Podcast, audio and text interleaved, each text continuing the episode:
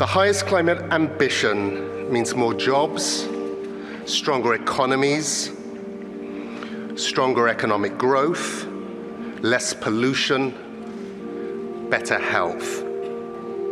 The world is watching. Ja, die Welt schaut zu. Das hat UN-Klimachef Simon Steele hier vor dem baldigen Ende der 28. Klimakonferenz in Dubai gesagt. Allerdings äh, ist die Frage, wie weitreichend die Vereinbarungen tatsächlich sein werden, die hier getroffen werden. Das ist überhaupt noch nicht sicher. Klar ist, dass es eine Menge Maßnahmen sein müssen, die da umgesetzt werden müssen, um die Erderwärmung auf tatsächlich 1,5 Grad zu begrenzen. Eine davon ist natürlich die Abkehr von fossilen Brennstoffen wie Kohle zum Beispiel, eine andere auch die Speicherung von CO2. Das sind zwei Aufgaben, die manchmal, so wirkt es jedenfalls, auch gegeneinander ausgespielt werden können, wie in Kolumbien zum Beispiel. Da wird zuhauf Kohle gefördert, aber hier werden auch zunehmend CO2-Zertifikate vergeben. Für Schattenbäume auf Kaffeeplantagen zum Beispiel. Deutschlandfunk Kultur Weltzeit ich bin Katja Bigalka, hallo. Und in Kolumbien unterwegs war unser Autor Philipp Barnsdorf, der ist von einer Hilfsorganisation eingeladen worden, um sich vor Ort anzuschauen, wie die Vergabe von CO2-Zertifikaten so ganz konkret beim Kaffeeanbau funktioniert. Kolumbien ist ja nach wie vor ein wichtiger Exporteur von Kaffee. Mehr als eine halbe Million Familien leben im Land. Mehr schlecht als recht vom Anbau dieser Bohnen. Und ein bisschen Geld hinzuverdienen können sie sich jetzt inzwischen, wenn sie zusätzlich Schattenbäume pflanzen. Und das macht zum Beispiel die Bäuerin Olga Ausetscher. La vida es única en el campo. Das Leben auf dem Land ist einzigartig. Wenn man in der Stadt lebt, kann man sich das nicht vorstellen. Das Leben ist aber auch schwer. Die Wirtschaftslage heutzutage schwierig. Manchmal reicht es nicht für das Notwendigste, aber man lebt in Ruhe, in Anführungsstrichen. Olga Osecha ist Bäuerin in Kolumbien. In den schwer zugänglichen Hügeln der Andenprovinz Cauca betreibt sie gemeinsam mit ihrem Mann eine kleine Farm.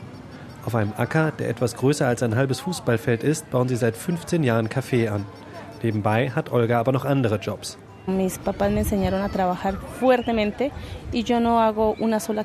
Meine Eltern haben mir beigebracht, hart zu arbeiten.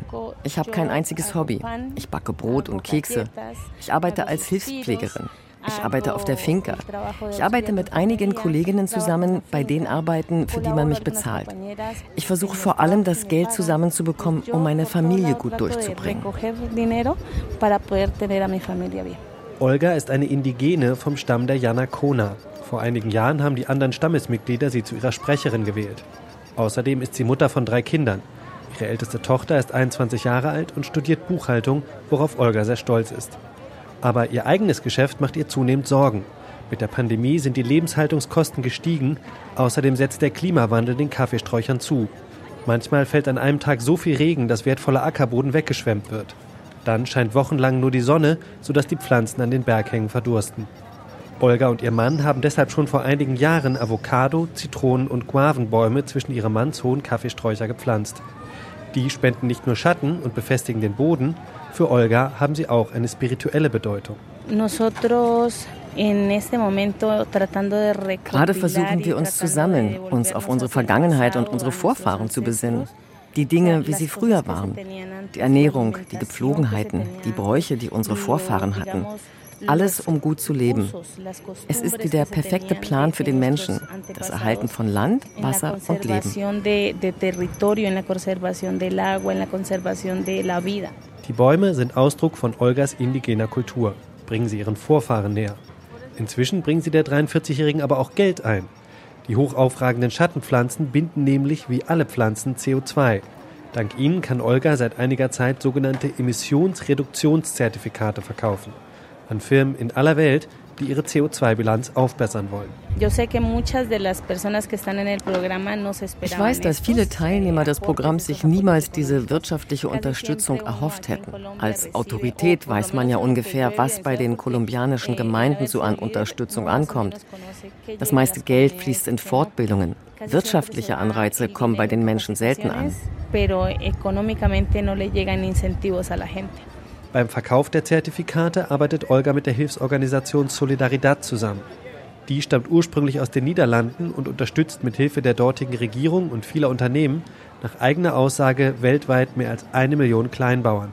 Ziel ist es, den Anbau von etwa Kaffee, Kakao, Tee oder Zuckerrohr nachhaltiger zu gestalten und gleichzeitig das Einkommen der Bauern zu sichern. In Kolumbien hat Solidaridad dafür das Projekt Kleinbauern werden zu Klimahelden ins Leben gerufen. Insgesamt etwa 1200 Landwirte bekommen darüber Geld für die CO2-Speicherung ihrer Bäume. Es ist der Tag, an dem in der Provinzhauptstadt Popayan die ersten Schecks übergeben werden. Melanie Rutten-Sülz von Solidaridad Deutschland ist auch vor Ort. Sie erklärt, wie das Geschäft funktioniert.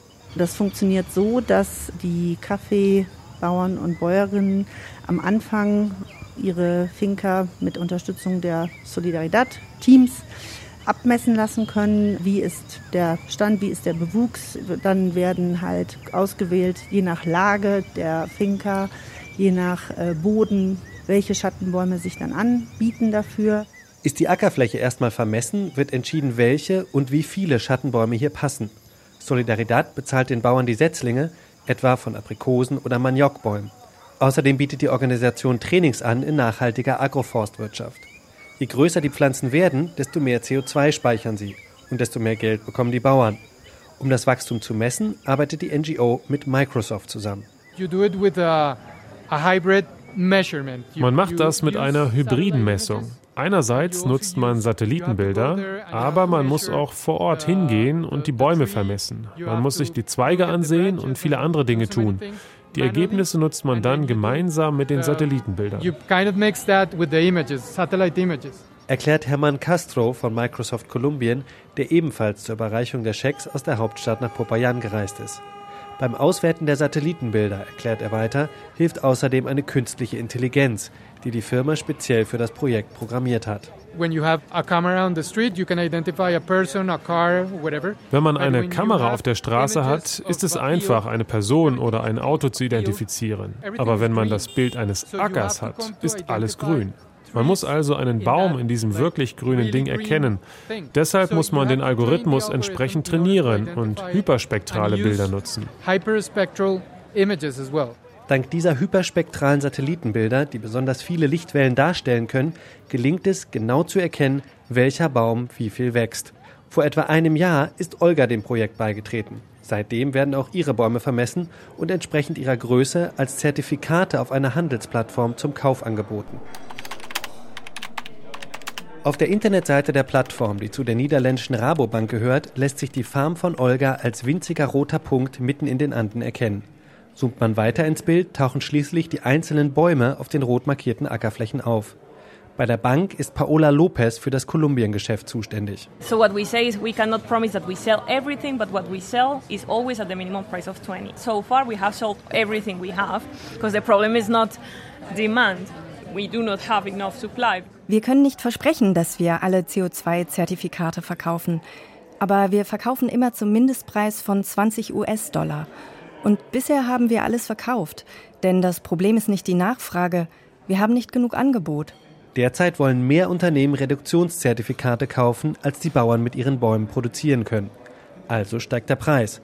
Statt 20 Dollar pro eingesparter Tonne CO2 zahlen Unternehmen inzwischen mehr als 30 Dollar. Davon bekommt die Rabobank 10 Prozent. Weitere 10 Prozent gehen an Solidaridad und 80 Prozent bekommen die Bäuerinnen und Bauern. Allerdings können sie nicht alles CO2, das ihre Bäume einspeichern, als Zertifikate verkaufen.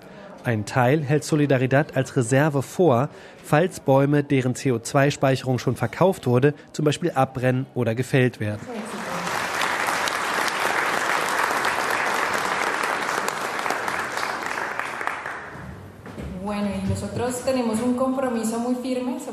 Für die Übergabe der ersten Schecks hat Solidaridad eine Feier in einem edlen Hotel in Popayan mit Reden und Musik organisiert. Olgas rund 100 Bäume haben seit Beginn der Messung vor etwa einem Jahr rund 5 Tonnen CO2 aufgenommen.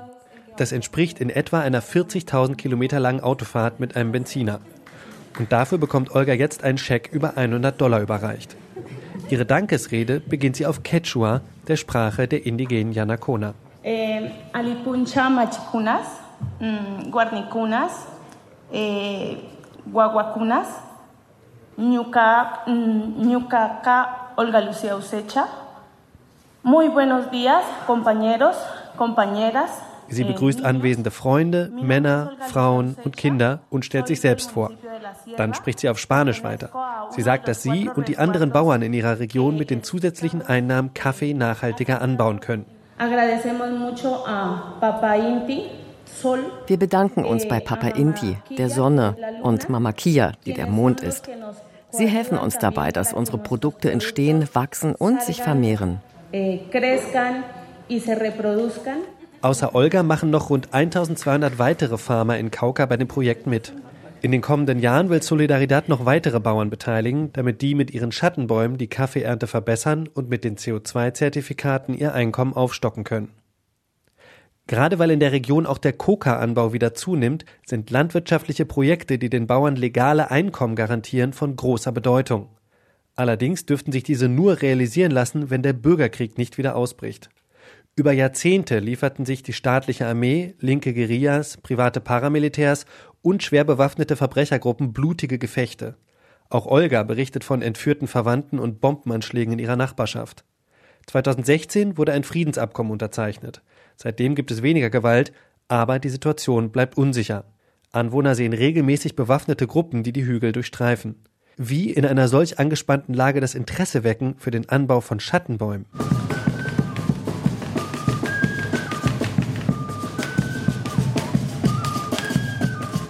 Straßenmusiker spielen auf dem Parque Caldas, dem zentralen Platz in Popayan. Viele Bewohner gehen hier abends flanieren. Händler bieten frische Säfte und Limonaden an, verkaufen gegrillte Fleischspieße oder allerlei Trödel, von Haarspangen über Kinderspielzeug bis zu Strohhüten und Basecamps. Die meisten haben von dem Schattenbaumprojekt noch nie etwas gehört. Aber Angela Vargas, die ein kleines Café nahe dem Platz betreibt, interessiert sich sehr für Klimaschutz. Sie ist skeptisch, was diese Zertifikate angeht. Denn wir gehen das Problem nicht bei dem an, der die Verschmutzung verursacht. Und es gibt an der Stelle auch kein klares Konsumbewusstsein. Stattdessen hält man an diesem Konsum fest, damit auch die Produktion genauso weitermachen und sogar noch wachsen kann.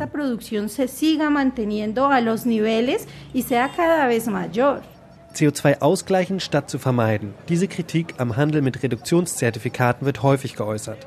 Denn für viele Unternehmen ist es billiger, sich ein Reduktionszertifikat zu kaufen, als die eigene Produktion so umzustellen, dass das CO2 gar nicht erst ausgestoßen wird. So wird der Ausstoß zwar ausgeglichen, wird aber letztlich nicht weniger. Besser als nichts, könnte man sagen, aber für eine wirksame Bekämpfung des Klimawandels reicht das nicht. Solidaridad verkauft die Reduktionszertifikate deshalb auch nicht an jedes Unternehmen, unterstreicht Mitarbeiterin Melanie Rutten-Sülz. Kunden müssten schon bestimmten Kriterien entsprechen.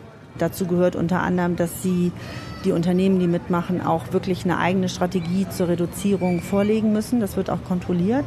Und dass zum Beispiel sie auch messbare, klare Ziele haben müssen. Also nicht nur so ein schönes Commitment auf der Webseite, sondern das wird auch wirklich überprüft.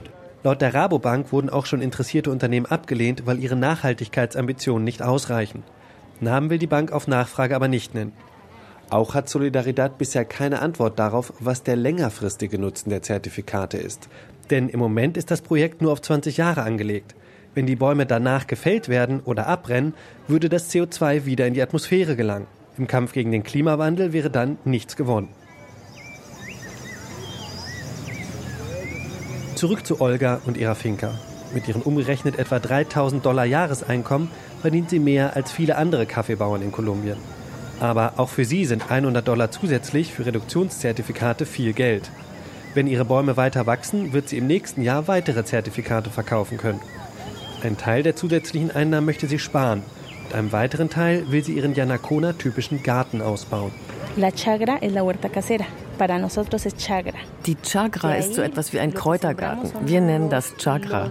Dort sehen wir, was schnell wächst und oft gebraucht wird zum Kochen. Koriander, Thymian, Oregano.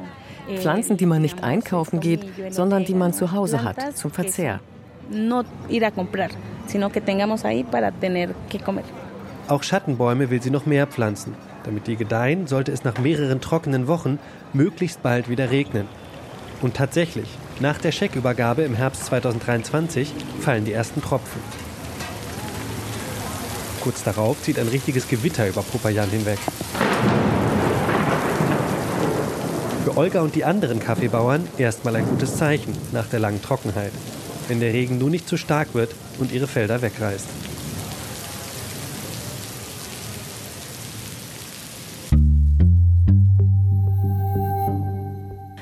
Wie auch kleine Initiativen helfen können, CO2 aus der Atmosphäre zu ziehen. Die Schattenbäume der Bäuerin Olga sind dafür ein ganz gutes Beispiel. Das war jetzt also ein eher positives Beispiel aus Kolumbien. Schade nur, dass das Land gleichzeitig äh, mit seinem Steinkohlebergbau massiv zur weltweiten Verschmutzung beiträgt. In Kolumbien gibt es sogar die größte Steinkohletagebaumine Südamerikas, Cerrejón.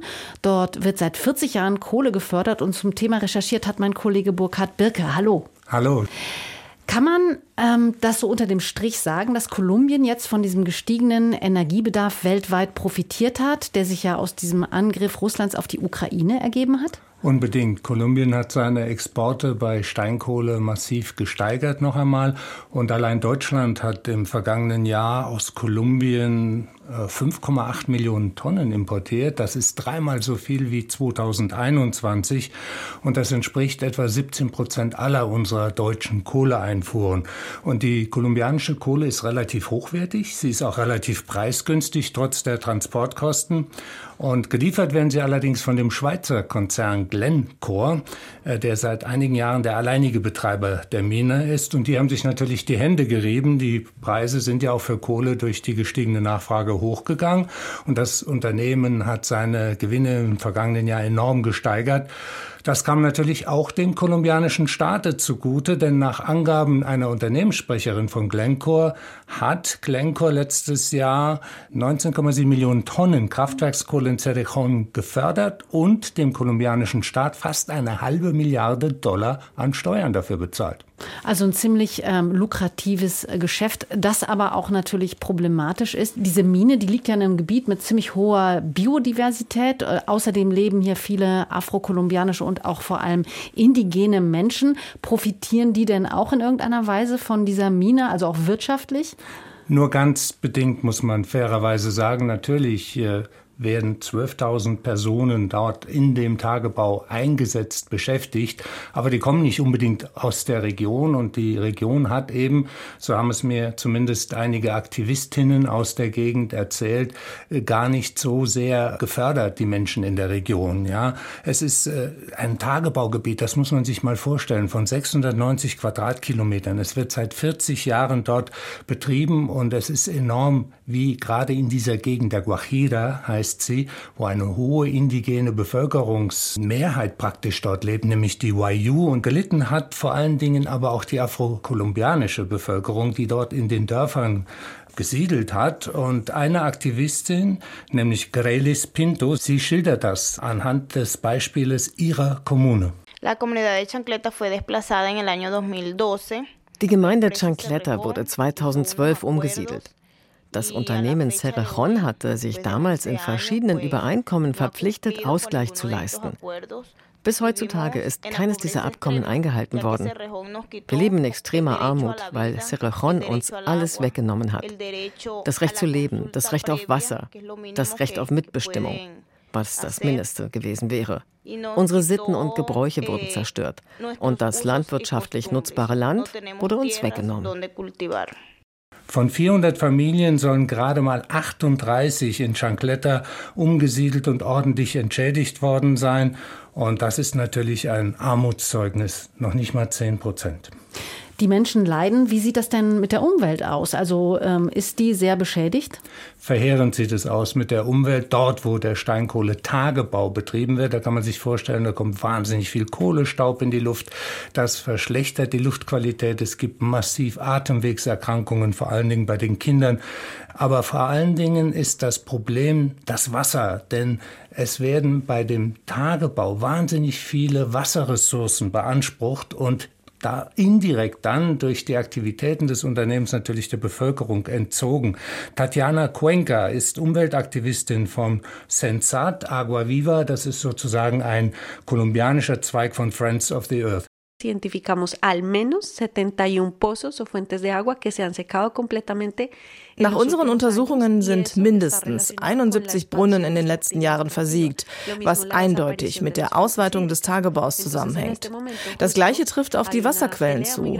Momentan wird gerade über den Lauf des Flusses Bruno gestritten. Dieser Fluss hat viele Dörfer in der Gegend mit Wasser versorgt. Das Unternehmen hat ihn jetzt für die Ausweitung des Steinkohletagebaus umgeleitet.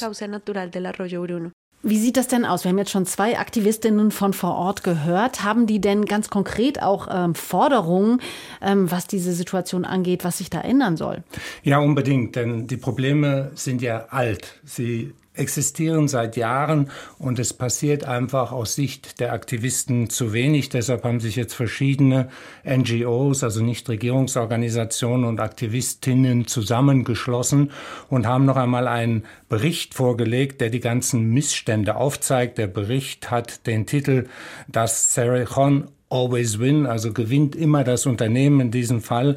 Aber die Menschenrechtsaktivistin Carolina Matisse hat noch einmal ganz konkrete Forderungen, auch mit Blick auch auf den Schutz von Menschenrechtsaktivisten, auch an die Bundesregierung, an alle Regierungen, an die Investoren gestellt. Denn es ist auch kein Geheimnis, allein in diesem Jahr sind ja Sozial- und Umweltaktivistinnen in Kolumbien schon 173 schon wieder ermordet worden. In der Guajira gab es jetzt, Gottlob, muss ich fairerweise sagen, keinen konkreten Fall dieses Jahr, aber die Bedrohung ist immanent. Und Carolina Matisse fordert jetzt, Consideramos que Alemania no deberían seguir importando carbón colombiano, entendiendo Angesichts der Menschenrechtsverletzungen und Klimaschäden sollte Deutschland keine Kohle mehr aus Kolumbien importieren. Zweitens sollte sich Deutschland auf EU-Ebene dafür stark machen, auf die Investoren Druck auszuüben, damit den betroffenen Gemeinden Gerechtigkeit widerfährt und sie entschädigt werden. Drittens sollte ein Fonds geschaffen werden, um die Schäden an Ökosystemen zu reparieren. Banken und Versicherungen, eben auch darunter hier in Deutschland die Deutsche Bank, die Commerzbank, die DZ Bank, die DK-Gruppe und die Allianz, die hielten im Juni 2023, also dieses Jahres, 530 Millionen US-Dollar an Anleihen und Aktien an Glencore, also dem Betreiberunternehmen, und vergaben zwischen 2016 und jetzt Mitte dieses Jahres fast 5,8 Milliarden US-Dollar an Krediten und Garantien. Und genau das wollen eben die Umweltaktivistinnen und Menschenrechtsaktivistinnen, dass das aufhört und man dann vielleicht so ein ethisches Investitionsgebaren an den Tag legt. Es scheint jetzt allerdings so, als würden derzeit noch viel zu viele Akteure von dieser Situation profitieren, als dass sich so ein ethisches Investitionsgebaren dann wirklich irgendwie durchsetzen könnte. Glencore, der Minenbetreiber, darf die Mine auf jeden Fall noch bis 2034 weiter betreiben. Solange gilt die Konzession hier noch. Da stellt sich dann natürlich die Frage, ob da nicht an allererster Stelle die kolumbianische Regierung Druck machen müsste. Wie ist denn deren Haltung zu dem Kohleabbau? In der Tat, der Präsident äh, Gustavo Petro, der erste linke Präsident in der Geschichte Kolumbiens, der hatte vor einigen Monaten aus der Gegend der Guajira sogar eine Woche lang regiert und den Ausstieg dort noch einmal aus der Kohle betont. Er will mittelfristig wirklich aus den fossilen Energieträgern aussteigen und auch keine neuen Lizenzen äh, zur Ausbeutung der Bodenschätze dann fossiler Natur mehr garantieren, geben. Und bei der COP hat er sich jetzt für ein generelles Verbot von fossilen Brennstoffen stark gemacht. Y porque en mi país solicitando firmar un tratado de no proliferación de combustibles fósiles en el mundo. Mein Land setzt sich für ein Nichtverbreitungsabkommen fossiler Brennstoffe ein. Da fragen sich sicher viele in Kolumbien, ob das nicht wirtschaftlicher Selbstmord wäre. Schließlich hängen wir vom Erdöl und der Kohle ab. Das ist aber kein wirtschaftlicher Selbstmord, sondern ich versuche den Selbstmord des Planeten allen Lebens zu verhindern. Petro ist also überzeugt, mehr als die Hälfte aller Exporte Kolumbiens bestehen aus Erdöl- und Kohleerzeugnissen. Und auch wenn eigentlich keine neuen Lizenzen, wie ich es eben erwähnt habe, vergeben werden sollen, so steht zu befürchten, dass nach Ende von Petros Amtszeit in zwei Jahren womöglich wieder ein neoliberaler oder konservativer Präsident wird und dann wieder ein Rückwärtsgang beim Ausstieg aus fossilen Brennstoffen eingelegt werden könnte. Also mittelfristig sehr gemischte Aussichten. So die Einschätzung von Burkhard Birke, der zum Kohleabbau in Kolumbien recherchiert hat. Vielen Dank für das Gespräch. Gerne. Und das war die Weltzeit für heute. Im Podcast Morgen blicken wir hier dann auf Moldau, ein Land, das ja wie Georgien und die Ukraine auch gerne in die Europäische Union aufgenommen werden möchte und dessen Pro-EU-Kurs vor allem bei den jüngeren Menschen sehr gut ankommt. Ich bin Katja Wigalke und ich danke Ihnen fürs Zuhören. Bis dahin, tschüss und machen Sie es gut.